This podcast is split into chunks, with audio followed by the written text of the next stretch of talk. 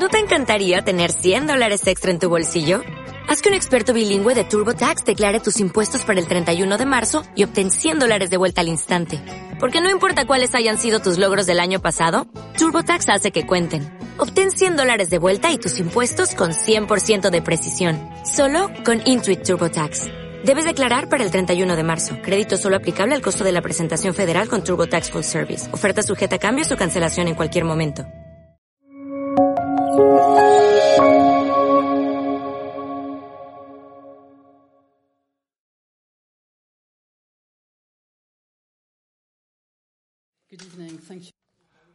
Buenas tardes a todos. Muchas gracias por esta presentación. Me gustaría decir que es un placer estar aquí. Todos nosotros estamos pensando muy intensamente en los acontecimientos que están teniendo lugar en Europa. Pronto habrá pasado un año desde el comienzo de la guerra de agresión contra Ucrania y creo que muchos de nosotros recordamos exactamente dónde estábamos el 23 de febrero de 2022.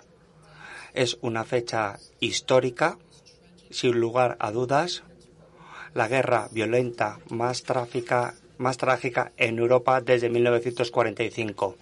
Creo que aún estamos intentando comprender este terremoto que nos ha sacudido. Estamos todos traumados de distintas formas, pero si están ustedes aquí es probablemente para comprender la situación, cómo hemos llegado hasta aquí, cómo Rusia ha llegado a llevar a cabo una guerra de agresión de este tipo y los mecanismos y tendencias que han generado esta tragedia. Quienes más están sufriendo esta guerra son los ucranianos, evidentemente, y por muchos motivos, todos creemos que es necesario apoyar a los ucranianos todo lo posible para que la guerra termine de la forma mejor posible, es decir, la liberación de su territorio. Nosotros, como europeos de distintas nacionalidades, tenemos una responsabilidad, una responsabilidad que yo siento profundamente yo soy periodista, he trabajado en Rusia, he conocido transiciones democráticas. En numerosos países también se han producido en Europa. También se produjo una transición democrática aquí en España. Y creo que este concepto hay que recordarlo porque tenemos que tener esperanza, porque algún día puede haber también una transición democrática en Rusia. Así que vamos a analizar todas estas cuestiones aquí y me gustaría comentar algunas cuestiones sobre nuestros ponentes de gran calado. Estoy al lado de personas excelentes a las cuales he admirado desde hace muchísimo tiempo por su labor. Yo, como reportera, tras haber trabajado en el bloque soviético en el 91 y veo dos guerras. Por un lado, la que está teniendo lugar en Ucrania. Todos tenemos una serie de imágenes que hemos visto y seguimos viendo en la televisión y en los móviles. Y hay otra guerra muy diferente. Y yo también veo una guerra que es la guerra de Putin contra la sociedad civil. Esta guerra, de ella tenemos menos imágenes y Aquí tenemos a dos personas de Memorial que nos van a hablar un poco más sobre lo que está sucediendo en el interior de Rusia. ¿Cómo ha llegado a esta situación rusa y qué es lo que tenemos o podemos hacer para conseguir dejar atrás esta tragedia? Lo que vamos a hacer, tenemos una hora y media de tiempo, así que voy a conceder a cada ponente siete, diez minutos para expresar sus ideas a ver si todas las personas aquí presentes en la sala pueden salir con dos ideas. Es decir, en primer lugar, una idea de cómo hemos llegado hasta aquí, qué es lo que nos perdimos, qué es lo que no comprendimos de Rusia, qué es lo que no valoramos bien, qué es lo que no hicimos. Esa es la primera idea con la que tenemos que abandonar toda la sala. Y después, ¿quién es culpable también? Bueno, esa es la primera pregunta. Y después la segunda pregunta, la segunda idea, ¿qué podemos hacer? Y tenemos que pensar con un enfoque activo, proactivo. Las personas aquí presentes son muy activas. ¿Qué es lo más importante y lo mejor que podemos hacer? Estas son las dos ideas que tenemos que analizar aquí. Voy a comenzar con Nicola, un gran escritor, un gran pensador de Ucrania, que lleva mucho tiempo pensando y escribiendo sobre identidad, sobre Ucrania, Europa. Todos hemos descubierto la importancia de Ucrania, quizá un poco tarde, pero ya lo sabemos. Y después pasaré la palabra a Milona Jankova, directora de Memorial, Premio Nobel de la Paz. Se trata de un gran premio, pero concedido en circunstancias trágicas es muy importante saber que el equipo de Memorial sigue trabajando en todos los ámbitos y después tenemos a Gregorio Zverov que llegó ayer desde Moscú. Así que sin duda tendrá unas impresiones de primera mano que compartir sobre nosotros para ver cuál es el pulso de la situación en Rusia, qué esperanza hay de cara al futuro. Después celebraremos un pequeño debate entre nosotros y después recibiremos una serie de preguntas. Algunas me llegarán en formato escrito. Sería muy útil mantener una conversación, un diálogo activo entre el público y los ponentes. Muchas gracias, Nicola, muchas gracias. Vamos a comenzar. Muchas gracias, Natalia. Muchas gracias por esta introducción y esta presentación y también a Memorial por haber podido facilitar esta reunión, este encuentro. Yo creo que es muy importante conocer los acontecimientos. Ah, se trata de una región algo remota, algo alejada de España y en cualquier caso, por eso yo creo que es muy importante que hoy hablemos aquí, en formato presencial. Usted ha formulado dos preguntas fundamentales, es decir, ¿quién es el culpable y qué hay que hacer? Es mucho más fácil contestar a la primera que a la segunda. La primera pregunta, evidentemente, tenemos que tener en cuenta nuestra responsabilidad conjunta sobre lo que ha sucedido porque yo creo que todos hemos oh, poco a poco llegado a esta situación. No hemos podido discernir y corregir determinadas tendencias que estaban teniendo lugar en algunas partes de Europa. Dictaduras fascistas como la de Rusia actualmente no la hemos podido reconocer a tiempo. Y también el papel de la sociedad civil. La guerra contra la sociedad civil que comenzó hace ya mucho tiempo. Estos dos tipos de guerras se subestiman muchas veces. La guerra contra la sociedad civil se fue dejando de lado hace ya mucho tiempo. No se tuvo en cuenta y evidentemente nosotros tenemos nuestra parte de responsabilidad. Evidentemente yo no puedo hablar mucho de la responsabilidad de los intelectuales rusos, que también tiene su responsabilidad, evidentemente, pero sí que puedo hablar un poco sobre la responsabilidad de Occidente, porque yo he observado de cerca las políticas ah, que básicamente se han basado en ah, supuestos equivocados.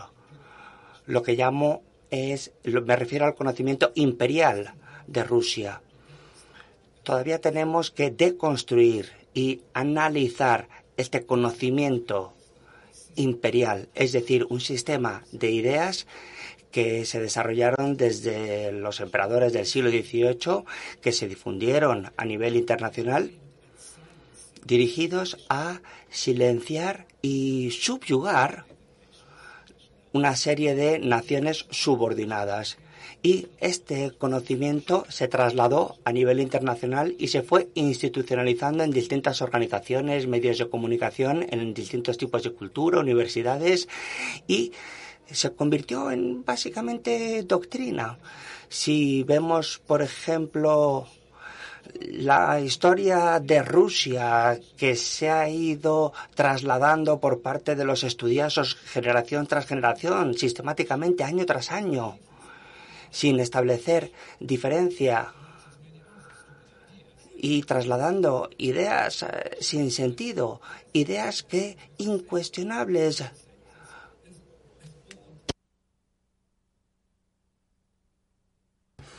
Evidentemente hay diferencias entre Rus y Rusia. Y hay muchas uh, falsas nociones. Y yo creo que poco a poco se ha creado una percepción errónea, falsa de la región, una percepción falsa de Rusia y de los acontecimientos que se estaban produciendo sistemáticamente desde 1990 y Ucrania quedó marginada de todo el proyecto europeo. Se quedó bajo la esfera de Rusia. Yo podría hablar muchísimo sobre este tema, pero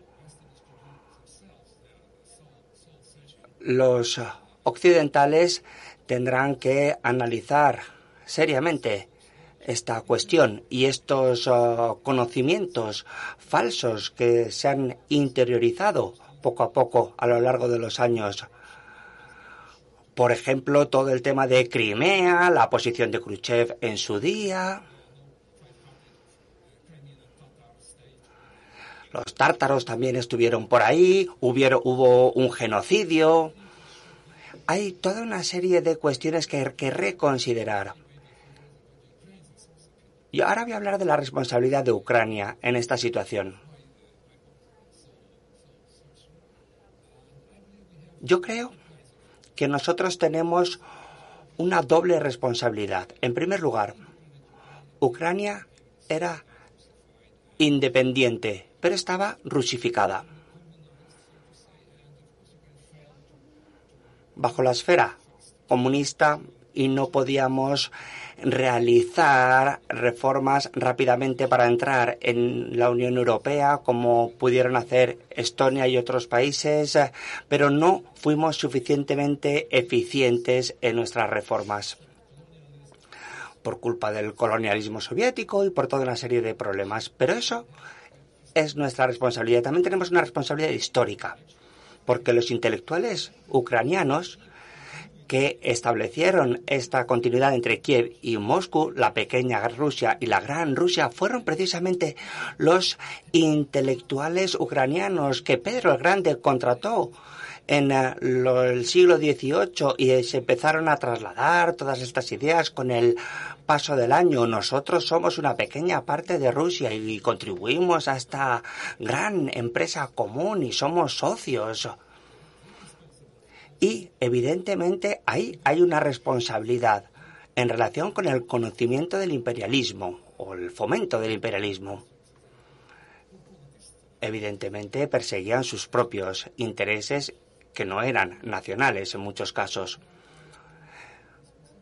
En resumen, todos tenemos nuestra responsabilidad y todos debemos analizar la situación y descolonizar la situación. ¿Y qué es lo que podemos hacer? Eso es más complicado. Yo no tengo ninguna receta para los rusos.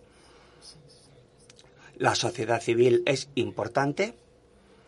Es la única forma de cambiar las cosas en cualquier país a través de la evolución.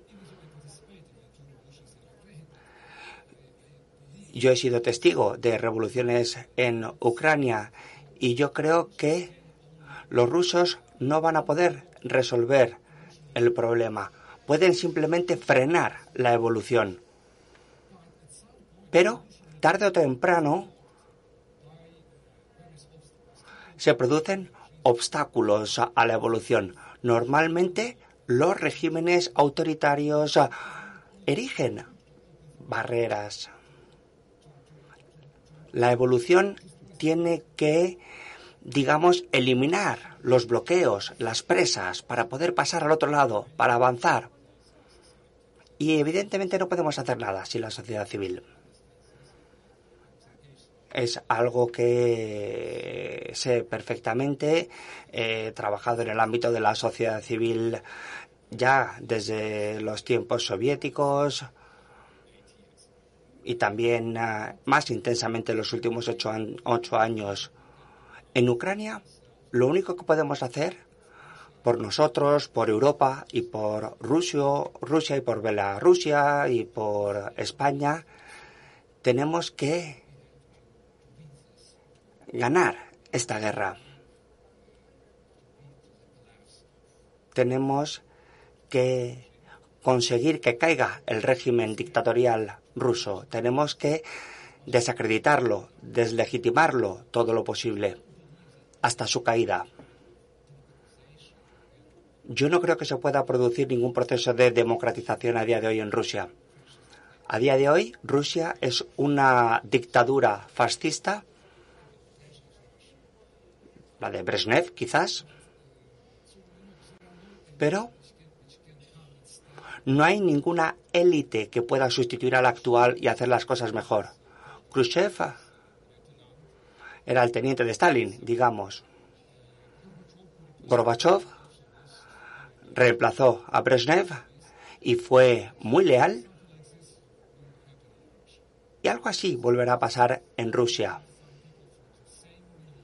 Llegarán personas de este mismo tipo que no son mucho mejores, pero que quizás sean más razonables, menos obsesivos, menos obcecados con la hegemonía global y con este tipo de conceptos. Y nosotros podemos contribuir a este cambio, en mi opinión, y debemos hacerlo. ¿Cómo? ¿Cómo? Una respuesta, por favor. Ucrania está haciendo un trabajo importante, está luchando nosotros podemos resistir y podemos ah, vencer a este Estado que nos está agrediendo.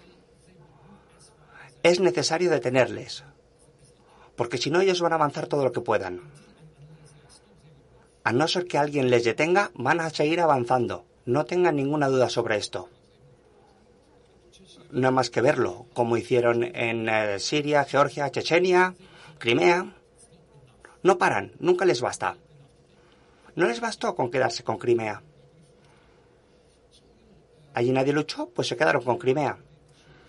Así que al final hay que detener esta situación, porque si no, se seguirán extendiendo y extendiendo y extendiendo. Se puede utilizar la fuerza, después el chantaje nuclear, para acosar a los demás, básicamente. Así que nosotros hacemos lo que podemos. Y creo que los europeos tienen que entender que esta no es la guerra de Ucrania, es la guerra de los principios y valores democráticos. Y tenemos que estar dispuestos a defender nuestros principios y valores. Entiendo que puede ser incómodo porque los precios de la energía han subido, Quizá ahora, hay que pagar 10, 20, 100 euros más al año, pero ese es un precio que hay que pagar.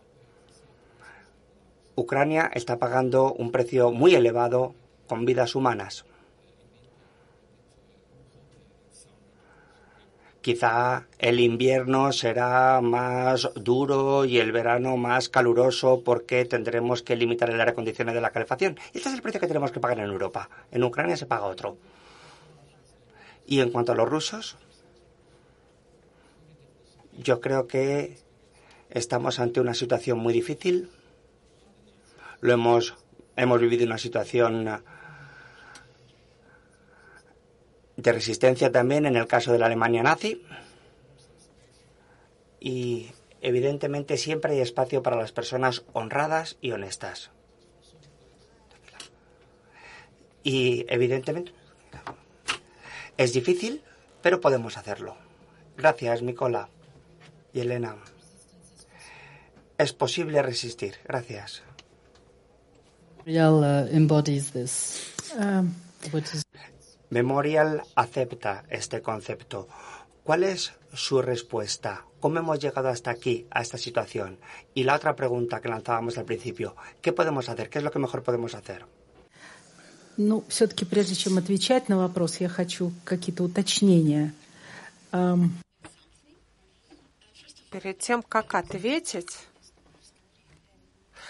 quiero agradecerles por la felicitación con el premio Nobel. Este premio, este premio es muy importante, pero lo más importante es que lo hemos recibido eh, ciudadanos de tres países, bielorrusos, ucranianos y rusos. Yo creo que esto es muy importante porque no podemos olvidar y no podemos dejar de subrayar que el Comité de los Premios Nobel sabe la diferencia entre el país y los ciudadanos. El Comité Nobel nos manda una señal diciendo que sabe que hay gente normal en nuestros países que luchan por la dignidad del hombre, por la vida normal de los ciudadanos y que nosotros, personas de estos tres países del este, podemos unir nuestros esfuerzos y hacerlo conjuntamente. A mí me ha llamado líder de Memorial, pero eso no es así. Yo soy uno de los líderes de Memorial. Pero gracias a su ayuda, nosotros aquí ahora nos hemos reunido en varios meses, eh, todos juntos, y yo quiero decir que Memorial es una organización internacional. Aquí vemos a los líderes del memorial alemán, italiano y en la primera fila vemos al jefe de memorial en Ucrania. También vemos a los líderes de los movimientos para la defensa de derechos humanos, eh, colegas de Saktivkar y de PERM. Yo creo que esto es muy importante para Memorial, que no es solamente una persona, no es solamente un líder, es un enorme trabajo que realizamos todos juntos. Y antes de responder a estas preguntas que ustedes me han hecho, quería matizar sobre quiénes somos nosotros. Probablemente cuando el sistema se derrumbe y nosotros tengamos la oportunidad de ir a los archivos y vamos y mirar, leer poder acercarnos a los documentos, a ver quién ha tomado estas decisiones tan tremendas. Entonces, una vez visitados los futuros archivos, vamos a poder dedicarnos a nuestro trabajo tradicional, pero a pesar de eso, creemos que hay que entender que Memorial ha surgido después de la catástrofe y es una respuesta a la catástrofe. Memorial ha sido creado como un deseo de muchas gentes de saber la verdad y luchar por la verdad y hacer y comportarnos de tal manera para que la catástrofe no vuelva a ocurrir, que no haya tantas víctimas. Tenemos que entender eh, que el Estado se encuentra fuera de control y por esa causa tenemos tantas víctimas. Y nosotros habíamos trabajado y habíamos trabajado mucho y tenemos que decir, tenemos eh, que responder si nos preguntan a qué nos estamos eh, dedicando. Sin embargo, creo que no hemos hecho lo más importante porque de pronto otra vez estamos viviendo en un mundo donde el Estado está fuera de todo control, es un Estado delictivo, delinque y todos los días tenemos víctimas de esta delincuencia. Quiere decir que hemos fallado, que hemos fracasado. Y yo creo que no pudimos encontrar la fórmula. Nuestra fórmula, la fórmula de nuestras banderas, no ha funcionado. La fórmula era la siguiente. La justicia tiene que ser igual para todos. No importa si es la persona buena, mala o regular. Pero las víctimas necesitan compasión y compensación. Y los delincuentes tienen que recibir su merecido castigo. Para recordar a las víctimas hemos hecho mucho. Hemos trabajado décadas. Hemos preparado un banco de datos con más de tres millones de nombres de víctimas. Son libros, son conversaciones, es trabajo con los ciudadanos. Sin embargo, para que los delincuentes sean nombrados y no solo nombrados, sino también castigados, en este sentido hemos fracasado. Y ahora nosotros de nuevo nos encontramos en un país donde la gente es víctima del miedo. expresa del miedo y ese es el sentimiento más importante de nuestros ciudadanos. Tienen miedo.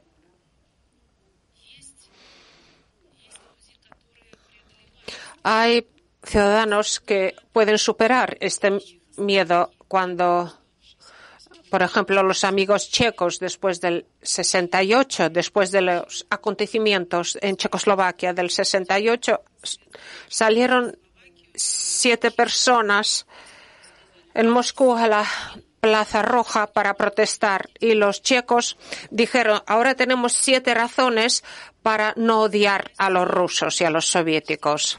Ahora en Rusia hay más o menos 20.000 casos administrativos y comunes.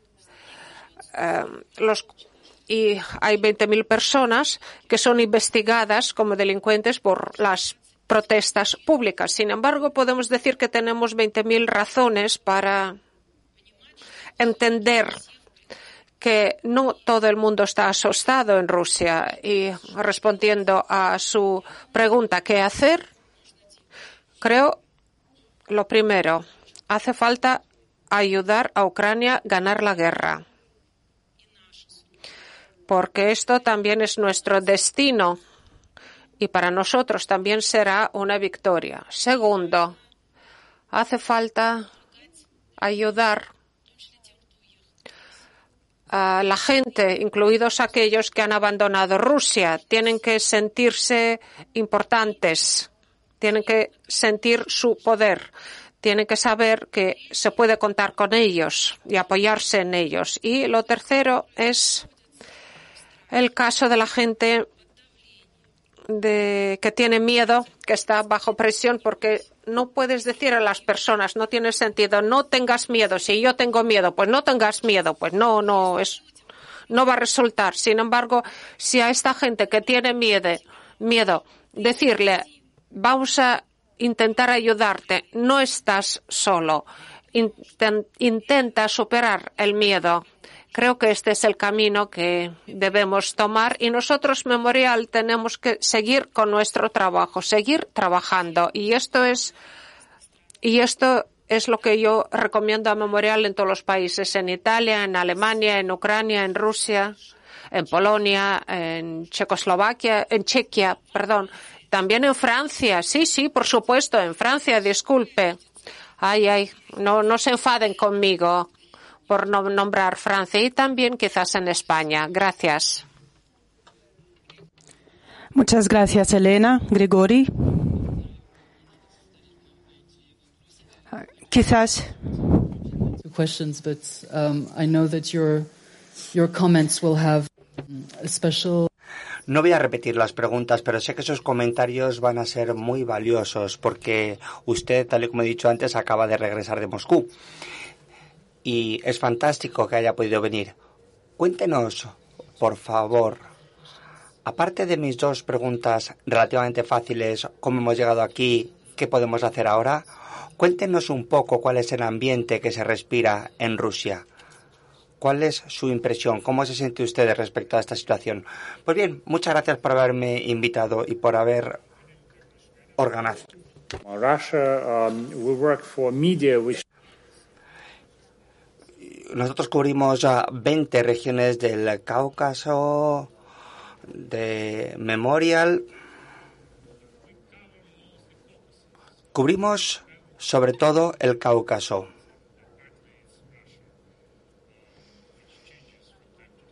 De vez en cuando las cosas cambian. Tenemos que considerar la situación de Georgia, lo que sucedió en 2008, situaciones de ocupación. Y yo no me sentiría cómodo a la hora de establecer culpables, porque por un lado es evidente, tal y como han dicho los colegas aquí. Pero por otro lado, creo que tenemos que preguntarnos a nosotros mismos lo que ha sucedido. Porque nosotros estamos trabajando con una región o en una región en la cual se producen violaciones de los derechos humanos constantemente, secuestros, torturas, de forma constante desde hace ya décadas. Y Mi opinión sobre lo que se debe de hacer es bastante práctica. Yo creo que cada uno de nosotros, incluidos todos los aquí presentes, deben tener en cuenta una cuestión. Nos estamos perdiendo muchas violaciones de derechos humanos, muchos crímenes, muchos delitos.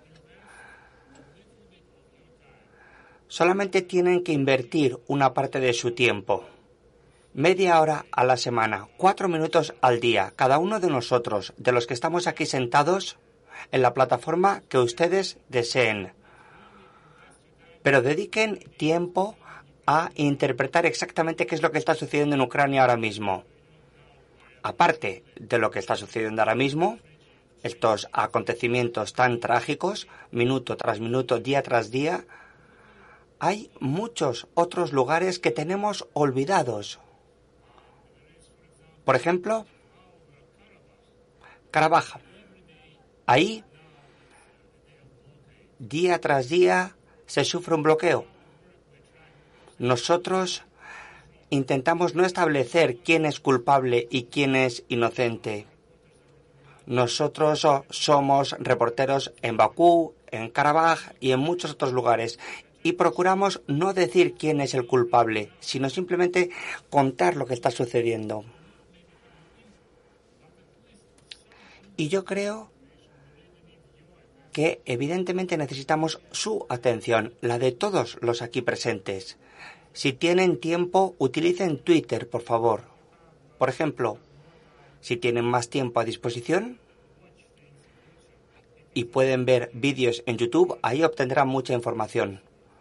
Hay muchas fuentes de información para saber lo que está sucediendo. Hay muchos datos disponibles.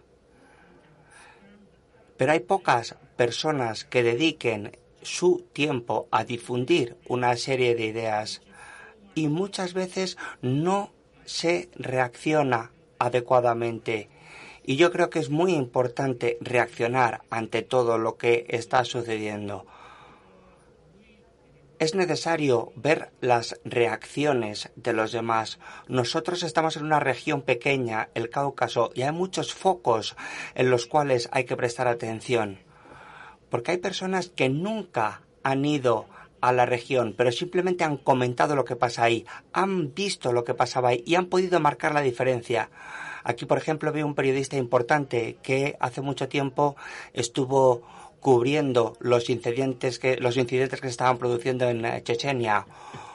Una persona desconocida que estaba disparando a mujeres que no llevaban los brazos suficientemente cubiertos y esta persona iba disparando a las mujeres desde un coche y nadie sabía lo que estaba pasando.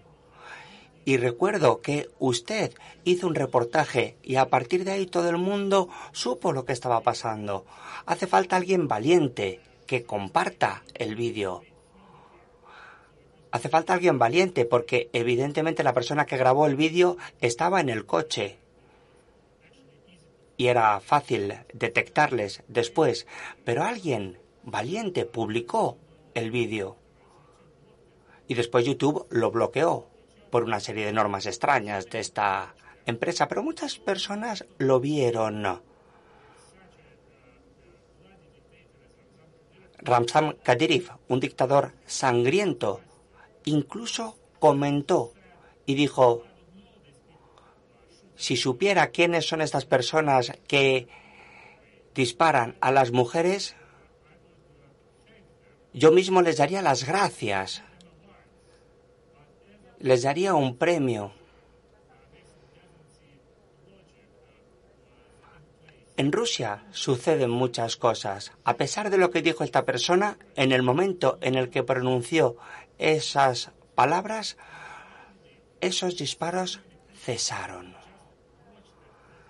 Yo creo que esas personas que vieron el vídeo desempeñaron un papel importante.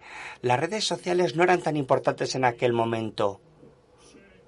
Pero alguien se atrevió a difundir esas imágenes. Y tenemos muchos ejemplos de este tipo. Nosotros somos muchos y podemos reaccionar frente a lo que está sucediendo. Podemos ver lo que está sucediendo y marcar una diferencia aún mayor. Y esa es mi respuesta a la pregunta sobre lo que podemos hacer. Gracias, Grigori. Gracias. Gracias.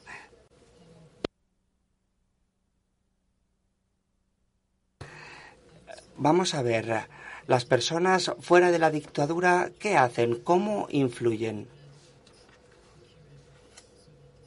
El periodo de la disidencia rusa, ¿qué importancia tenía para aportar información a Occidente?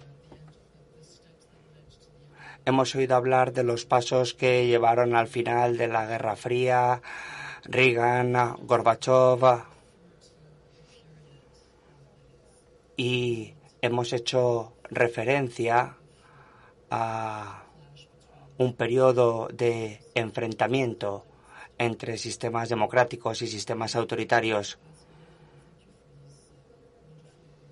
Muchas gracias por estas observaciones tan buenas que abren distintas vías para el diálogo. Y me gustaría compartir con ustedes una idea y pedirles su opinión al respecto. En mi opinión, una razón principal de esta guerra es que para que el sistema de poder de Putin, una Ucrania liberal democrática, que mira hacia Europa, que pretende ser un actor de pleno derecho en el, en el ámbito europeo, era algo que era demasiado políticamente peligroso para su sistema de poder. La amenaza para Putin era contagio democrático, como un virus que no quería que se produjera en Rusia. ¿Están ustedes de acuerdo con esta idea? Que Ucrania era un ejemplo demasiado peligroso porque los rusos podían ver que el vecino de al lado, es decir, una nación eslava grande, emprendiera otro camino y por eso intentó destrozar este ejemplo. No es una idea muy original, pero yo sí que creo en ella. ¿Qué opinan ustedes?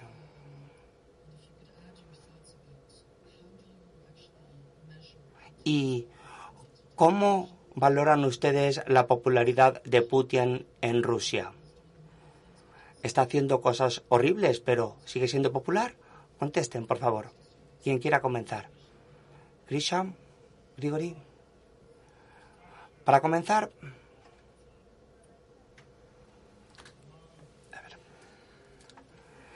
hay personas a las que les gusta Putin, a las que les cae bien Putin. Y es muy complicado ahora hacer un análisis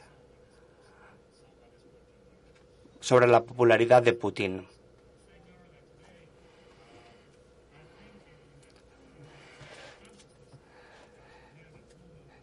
En la, la conciencia y en la mente de los rusos y las rusas, en muchas ciudades de Rusia y en Moscú te dirán lo insatisfechos que están con el desempleo, el precio de la comida, la vivienda, y dirán que Putin es una persona estupenda. No hay una oposición seria. Naval está en prisión. La propaganda rusa está funcionando bien. Y hay muchas personas que tienen la impresión de que la persona que está a la cabeza no es responsable de todo lo que está sucediendo, de todos los niños que están falleciendo en los hospitales y muchos otros problemas del sistema de Rusia como la corrupción. Por ejemplo, yo no me creo la idea de que Putin sea muy popular, pero si hubiera elecciones dentro de un mes, él ganaría. Hay distintos ah, analistas, distintos académicos hay no hay por qué elegir entre orden y democracia. Mucha gente dice, necesitamos orden. Stalin era una persona estupenda, pero no tenemos que elegir entre el imperio de la ley y la democracia. Evidentemente, tenemos que tener en cuenta que ya hemos visto lo sucedido en varias regiones de Rusia, lo que pasa con la oposición, con la oposición liberal. También puede haber comunistas que hablen de forma positiva sobre Stalin, oponiéndose a Putin. Por lo tanto, yo no me creo que Putin sea muy popular.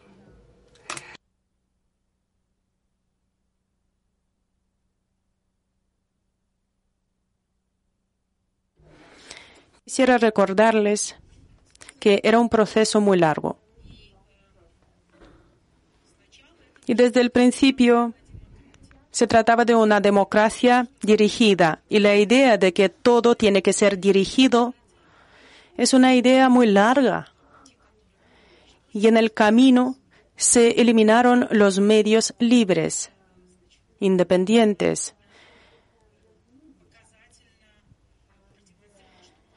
y se demostró que se podía hacer con los negocios independientes. Recordamos lo que pasó con Jodorkovsky. Es un camino en el que se habla en serio de que el Parlamento no es un sitio para las discusiones. El Parlamento mismo habla así sobre sí mismo. Y por supuesto es un camino en el que prácticamente se está eliminando la sociedad civil, o sea, de una democracia dirigida, hemos llegado a un todo dirigido. Y ahora es, sería tonto recordar cómo las personas durante años hablaban, año tras año, que esto podía terminar mal, de que las represiones que no se penalizaban dentro del país llevarían a un mal. Si los crímenes no se penalizan dentro de un país, se convierte en un crimen que va para fuera del país. Es lo que ha pasado realmente. Okay, uh, yeah, I agree with, uh, Sí, yo estoy de acuerdo con estos argumentos de una ucraniana, una Ucrania democrática, posiblemente europea, y hay que deslegitimar el régimen ruso. Pero creo que este no es un problema principal.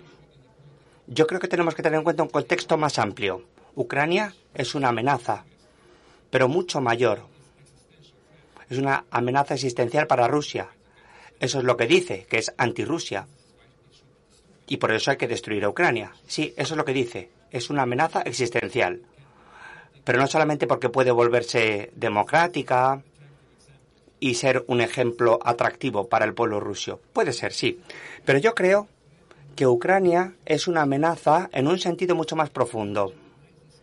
Ucrania deslegitimiza toda la historia de Rusia, todo lo que se ha construido sobre la creación de la identidad, la historia de Ucrania. Todo eso se ha construido sobre la base de la identidad ucraniana. El pasado semestre enseñé, impartí dos cursos, uno offline en Princeton, sobre las relaciones entre Rusia y Ucrania y otro online para estudios Erasmus en la universidad. Una guerra de 300 años, las relaciones entre Rusia y Ucrania. Ese era el título. Desde el siglo XVIII, las relaciones son como relaciones de guerra. El imperio ruso está intentando eliminar constantemente Ucrania por métodos como la asimilación y después eh, se han uh, llevado a cabo otras acciones, deportaciones, por ejemplo, y básicamente estas dos identidades son incompatibles. Rusia no puede coexistir con ningún tipo de Ucrania y mucho menos con una Ucrania europea. Y este es el método que se está aplicando. Si fuera territorial, se podría negociar, pero se habla de la existencia misma de Ucrania. Se habla de negociaciones. No tiene sentido. Esta opción no existe. Ese es el problema. Me gustaría alentar a todos los aquí presentes a leer los libros de Mikola y también a leer y apoyar Kafkavsky Usil, la, la publicación de Gregory Zverov, y me gustaría que todos los aquí presentes sigan admirando y apoyando a Aslena Kova, que está aquí con nosotros esta tarde. Muchas gracias.